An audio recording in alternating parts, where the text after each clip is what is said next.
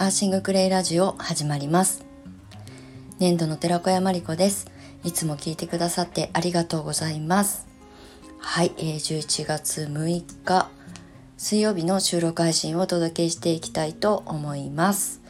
はい、えー、今日は午前中ちょっとね朝方雨が降っていたんですがちょっと晴れ間が広がってようやく洗濯物をね外に干せました。ただ雲がすごい多いのでうん、湿度は若干高めですけどそんなに冷え込んでないんですがやっぱりね雲が多いとあの太陽がね直接こう注がないので、うん、夕方はまた寒くなるかなって感じです。昨日ようやく羽毛布団を出してですねあの車って寝たらもう気持ちよすぎて なんで早く出さなかったんだろうと思ったんですけど圧縮袋にねしまってたのでそれをね一回出してあの外に干すというかこう空気をね含ませて使おうと思ってたのであの天気が悪い時に干せなかったりとかしてただもう寒くてもうしびれを切らしてね羽毛布団を出したんですけどうん、全然違う。毛布1枚で寝てた朝方が寒かったのがあの嘘のようなあの感じで今日は朝目覚めましたぬくぬくしすぎてねちょっと寝坊しましたはいということで、えーと、今日はですね先にお知らせというか予告をさせてください。えっ、ー、とクレイカフェシップの今あの新規のメンバーさんの募集は引き続きしてるんですけれども今ですねあのあのシップの中コミュニティの中で、えーと、小さい小部屋みたいな感じで部活動を立ち上げていてあの部長さんが何人かいらっしゃるんですね。でその部長さん発信で、えーと、プレゼント企画をやろうってことになって。あの11月はあのクレカフェシップの乗船料のあのキャンペーンをやったんですけど12月はなんか面白いことまたやりたいねって話を皆さんにこう持ちかけて、えーと、プレゼント企画をやってみようということで今準備を進めております。はいまあ、ほぼほぼあの内容は固まってるんですけれども、まあ、情報をす発信をするのに、えーと写真を撮ったりとかねそういうあの素材集めを今してるんですけれどもあのアロマだったりとかあの私だったら CBD だったりとかあと泥染めキットあのベンガラ泥染めのキットだったりとかあとまだちょっとあの定まってないんですがあのお料理に関するあのキットが届くような、うん、あの今キャンペーン企画をね今考えて準備を進めておりますのであの準備が整い次第ねまたお知らせさせていただきたいなと思います。ちょっとね今日あのご飯食べてる時に噛んじゃって口内ができてて ちょっとね口がこう回ってないんですけどすいませんご容赦ください。もうあの慌ててご飯食べることはないんですけどなんかね他のこと考えてうん良くないんですけどねご飯中に他のこと考えてっていうのは良くないんだけどなんかそういうところに意識を向いてるとガブって噛んじゃったりとかしてよくやるんですけどそれでねこうあの口の内側が切れちゃってたりとかしてちょっとうまく舌が回っておりません。はい、聞き、お聞き苦しいかもしれませんけれども、今日の収録最後までお付き合いいただけると嬉しく思います。あのね、口内炎ができた時はね、クレヨンね、パウダーのまま、ポンポンってその傷口に塗ってあげるとめちゃくちゃ楽になります。なので私も、あの、寝る前とか朝起きて、あんまりこう口を動かさない、唾液で溶けちゃうので、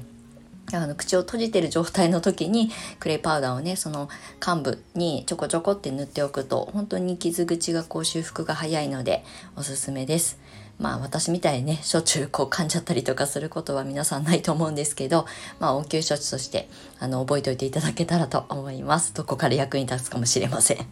はい。で、えっ、ー、と今日の本題なんですけれども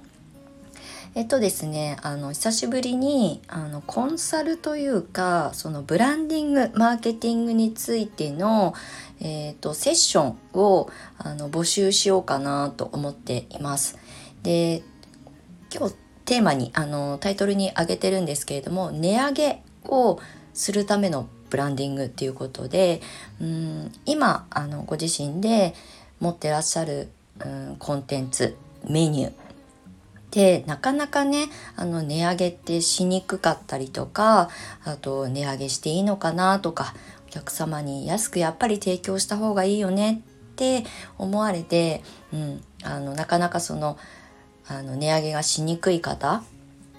うんなんかこう材料があって仕入れがあってやっぱり原価がかかってくるものに関しては原価が上がってくると値上げせざるを得ないっていうのはまあどこであってもまあ、あのそえーと、発生する悩みというかねあのそうしたいわけじゃないけれどもまあ致し方ないっていうところがあると思うんですけど私の考え方は基本的にあの値上げってただあの金額を跳ね上げてお金を稼ぐっていうことではなくって自分自身がそのあのコンテンツサービスメニューを提供するまでにかけた時間だったりとかもちろん学びが必要だったらお金も投資してるんですよね。きちんとそこをあの価値を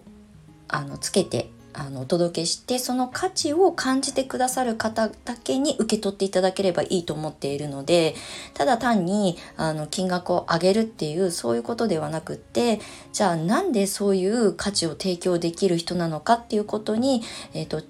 着目してそこをこう落とし込んでブランディングをしていくっていうのをずっとコンサルの中でもやってきたんですね。なので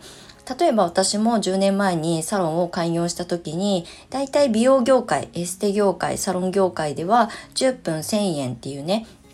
暗黙のルールというかっていうのがあるんですけど、まあ、それに合わせてじゃあクレイパックの、うん、60分の施術だったら、まあ、ざっくり10分1000円だったら6000円ですよね。でもクレイは、うん、まあ原価もかかります。あの何もない状態でね、あの、クレーパックを提供するわけにいかないので、クレーも仕入れが必要だし、あと、そんなに原価が安いものではないし、そうすると、じゃあ60分6000円で提供して、まあ、いくらかの原価が出ていきます。あとは家賃とかがあったらそこからまたね、あの、運営コストがかかります。じゃあ自分の手元にいくら残るのってなると、事業計画を作った経験があるからよくわかるんですけど、本当に自分の手元に残るのってビビたるもんしかなくて、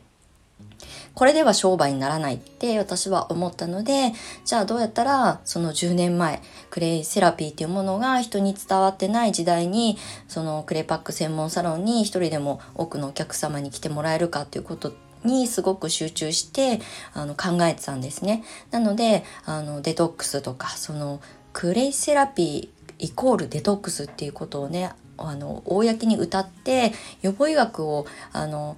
掲げて発信してる方はその当時はいなかったのであのそこに特化してね発信してる方はいなかったのでここだと思ってそこから私はその予防医学、まあ、デトックス、まあ、ミネラル補給っていうところで、まあ、クレイパック専門サロンっていう、まあ、自分のサロンの、まあ、コンセプトにしたんですよね。でそうするとうんクレイパック10分いくらではなくってそういうサロンだったら自分の悩みも解決してくれるかもしれないなとかあとまあそれはデトックスとか予防医学だけじゃなくて今困ってるお肌の悩みだったりとかこの人にだったら相談できるかなっていうふうに思ってくださる方が実は新規のお客様で来てくださったりとかしてたんですね。そう。なので、まあ、その当時はあの分かりやすいキーワードで発信してましたけど、まあ、そういう意味であの私のクレパックサロンは、えーと、1時間で結構値段がこう貼るあのメニューを常に並べていて一番長い時間数のクレパックメニューは多分2時間ぐらいのコースで全身クレパックで相当の金額をいただいてました。多分3万円ぐらいはいただいてたと思います。ちょっと今記憶が定かじゃないので 申し訳ないんですがでもあの1万円とかではなくって本当に3万円ぐらいの金額をいただいてたんですけどでもそこに価値を感じてくださるお客様しか来ない。のであの安売りしようなんて1ミリも思ってなかったので価値を感じてくださるお客様があの通ってくださったりとかあと別にリピーターにあのなってくださらなかったとしてもクレイの良さを知ってくださる方がセルフケアでクレイを取り入れてくれたらいいなっていうふうに本当に思っていたので私のサロンは卒業していただくサロンっていうのもあの裏メニューにあって裏テーマにあって施術を受けに行くとね、気持ちいいですよね。私もアロマセラピーのサロンにね、あの、月1必ず行ってた時代があったんですけど、まあ、それはセラピストさんがすごい大好きな人だったからっていうのも大きかったんですが、私はなんかリピートしてもらうより、ちゃんと自分で考えてデトックスとかそうミネラル補給とかを意識して、お家でできるケアに、あの、着眼点を持ってクレイに触れ合ってほしいなっていうのがあったので、そういうコンセプトのサロンにしました。だからまあ、あの、よくね、あの、美容師さんとか友達にたくさんいるんですけどリピーターさんであの成立してるあのお仕事をされてる友達からも昔言われたんですけどマリコさんはいつも講座もそうですけどあの新規新規新規をあの要するに集客していかなきゃいけないビジネスモデルだよねそれって大変じゃない？って言われたことがあって私はもちろん物を売るだけの人だったらリピーターさんがいてくださった方がいいんですよ。うん、ありがたいですよね。あのそのお店みたいなそういうショップみたいなところにいつも常にお買い物に来てくださる方がいた方がもちろんそれはあの物売り商売をたくさんやってきた私も分かってることなんですけどただ私はクレイセラピーを通して何を伝えたかってかたかというとあの自分の健康は結局自分でしか守れないんだよっていうことをテーマにしたかったしあとあの巷にあふれるサロンのその価格のなんかこうベースみたいなものって誰が決めたわけでもないのになんかそういうことが当たり前になっているっていうのにすごく疑問視があったんですよね。そうなのでじゃあうんと私のサロンはそうじゃない形を作ってこれを一つのモデルケースにできたらいいなと思って始めたんですけどでもその時ってまだ私もクレイセラピストとして独立したばかりで全然ねもちろんセラピストの経験ほぼゼロの状態から独立してるからお客さんなんていないんですよ。ゼロからスタートしてるんですね。それでも価値を提供できるのはどうやったらできるのかっていうことを考えてあの日々のあの情報発信だったり、まあ、その当時はブログを一生懸命頑張って書いてましたけど、まあ、そういうところであの価値を提供してで実際体験していただいてクレイはすごくいいねっていうふうに思ってくださるお客さんがすごくちょっとずつですけど増えてきたんですよね。だからその当時作ったサロンまあ講座もそうですけどなんかこう競合とあの競り合うことなく私が決めた値段私が決めたサービスの内容で、まあ、そこに納得してくださるお客様生徒さんに来ていただいてたっていうのは自分のこの10年間の経験の中でなんか自信を持ってあの伝えられるなんかベースになったかなっていうふうに思います。はい、なのであのクレイのあの発信者だけじゃなく今ご自身が持っているあのコンテンツメニューサービスの値上げとかしたいんだけどどうすればいいのかわからないとかお客様に納得してもらえるのかどうか自信がないとかあとこれまでのお客様がもしかしたら離れてしまうかもしれないっていう不安ってあると思うんですけどでも、うん、まあ正直言うと離れる人はどんな状態でも離れていくしでもその代わり新しく出会ってくださるお客様もいるので、まあ、そこはね本当にあの心の断捨離とあの人間関係の断捨離とちょっと似てると思うんですけどでも自分が本当に届けたい思いだったりとかっていうのはそこに、うん、価値をちゃんとこうえーと、載せてね届けていくっていうことがとても大事だと思っているので、まあ、そういうねセッションをねあの単発でお受けしたいなと思っております。あの過去にですねフリーランスの方のフリーランスになりたい方も含めて、えーと、スタートアップセッションっていうのをね一時期あのお受けしてたんですよ。であのこれからスタート切る方あのもうすでにフリーランスで仕事をしてきたんだけどちょっとブランディングを変えたいっていうことでねご相談を受けてあのお手伝いをさせていただいた経験があるんですけれども。であのこれまでの自分の経験の中で、まあ、施術を提供するセラピストさんだとやっぱりさっき言ったみたいに10分1,000円とかあとヨガの先生とかだと、まあ、1レッスン1,500円とか3,000円以内、まあ、これがデフォルト。だけどそうじゃない、まあ、あの売上単価の上げ方が自分の中にはもうヒントアイデアがないのであの教えてほしいとかサポートしてほしいっていうことでねお受けして、まあ、実際それを形にしながら皆さんとあのスタートアップもそうですけどあのステージアップを叶えてきたですね。なのでそういった内容を含めて、えーと、値上げ 値上げっていうとねすごくあからさまなんですけどでもすごく大事なことだと思います。今の時代って安けりゃ売れるわけじゃないし安いからってとか高いからサービスがすごくいいかって言ったらもうちょっとね選別するのが難しいぐらい情報に溢れまくってるのでそうじゃなくてあなたから受けたいあなたから買いたいあなたからその講座を受けたいっていうふうに思ってもらうにはうん自分の価値がどれだけのものなのかっていうことをねきちんとあのきちんとブランドにして発信していかなきゃいけない時代になっているのでなんとなくあの知識をインプットした資格を取りましたじゃあこういう形でみんながやってるから発信しましょうってやると結局価格競争に巻き込まれるしあと影響力っていうあのフォロワー数がすごい多い人のほどに人は集まっていくでしょうしっていうことではない活動の仕方をきちんとそろそろ皆さんも向き合っていただきたいなっていうふうに思います。これは私がコンサルを生徒さんたちに向けてやってきた中でいつも引っかかってたのはお金だったんですね。値段設定だったりも含めてなんですけどそこって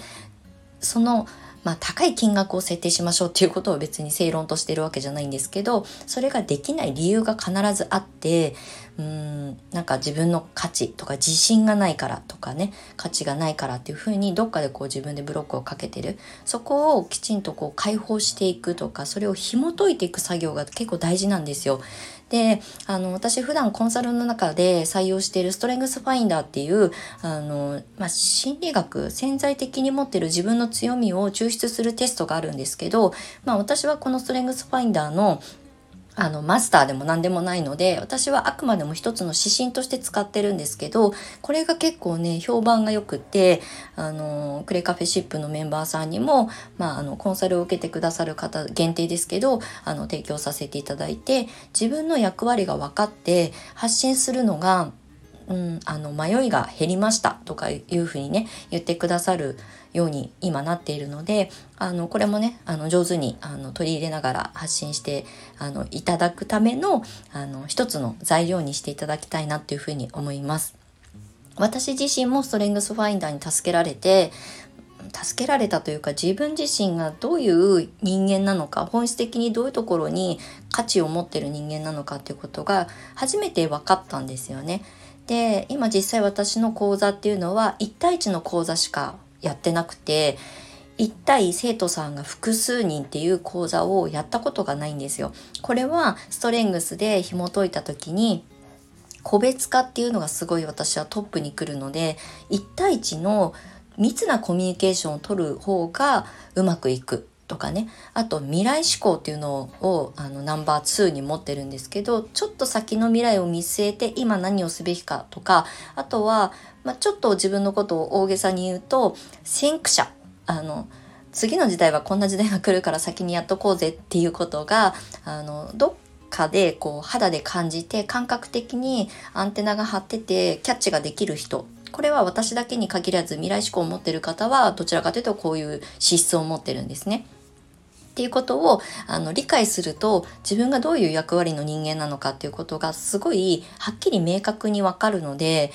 あの日々発信して、ね、集客とかで悩んだ時もあんまりこう心がぶれずに済むんですね。うんこれは私結構ねすごいあの自分の教室業をやり始めた時も役に立ったのでこれをね取り入れながらあのどういうことをね叶えていきたいのかっていうことをヒアリングしながら、まあ、そういうセッションをねお届けできたらいいなと思っております。ちょっとタイトルあのセッション名はうんベタな感じですけど値上げブランディングのセッション個人コンサルではないですけど個人セッションをあのこれからスタートしたいと思います。で概要欄の方にですねその個人セッションの、えーと、お申し込みいただく詳細をあの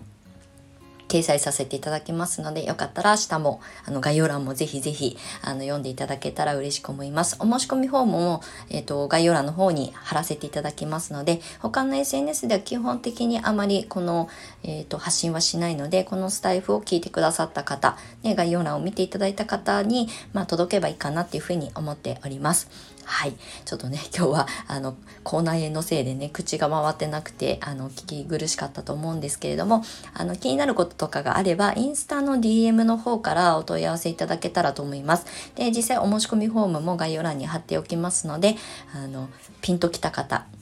来年に向けて2024年4年に向けてあの準備を整えておきたいっていう方はぜひぜひあの申し込みください。はいということで、えー長く20分超えになりましたけれども、あの最後まで収録にお付き合いいただきましてありがとうございました。素敵な水曜日をお過ごしください。ではまた次回の収録配信でお目にかかりましょう。年度の寺子山理子でした。またね。